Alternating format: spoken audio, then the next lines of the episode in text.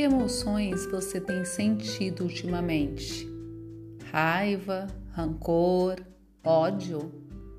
Também medo, impotência, vergonha, alegria em excesso?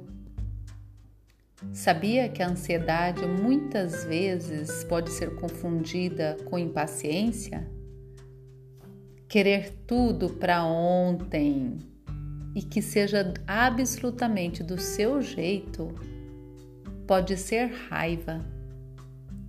Temos desejos adormecidos porque não conseguimos alcançar aquele sonho e nem exercer uma atividade que adoramos.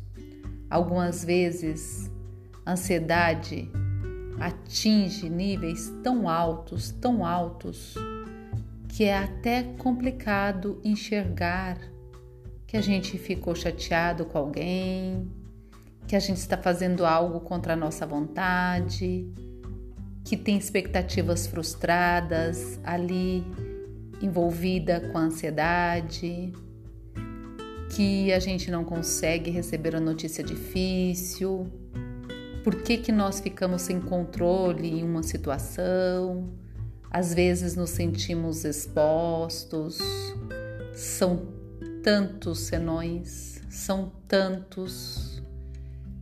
Sabe qual é o sinal para a gente ficar alerta?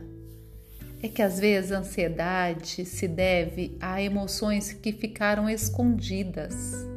Então, por isso, as emoções precisam ser acolhidas. Quando nós acolhemos as emoções positivas e negativas, na verdade não existem emoções positivas ou negativas, pois até o medo serve para nos alertar sobre algo, a gente floresce. Que tal sair da estatística que coloca o Brasil entre os cinco do mundo com maior número de ansiedade, de pessoas ansiosas? As terapias nos libertam. Pense sobre isso.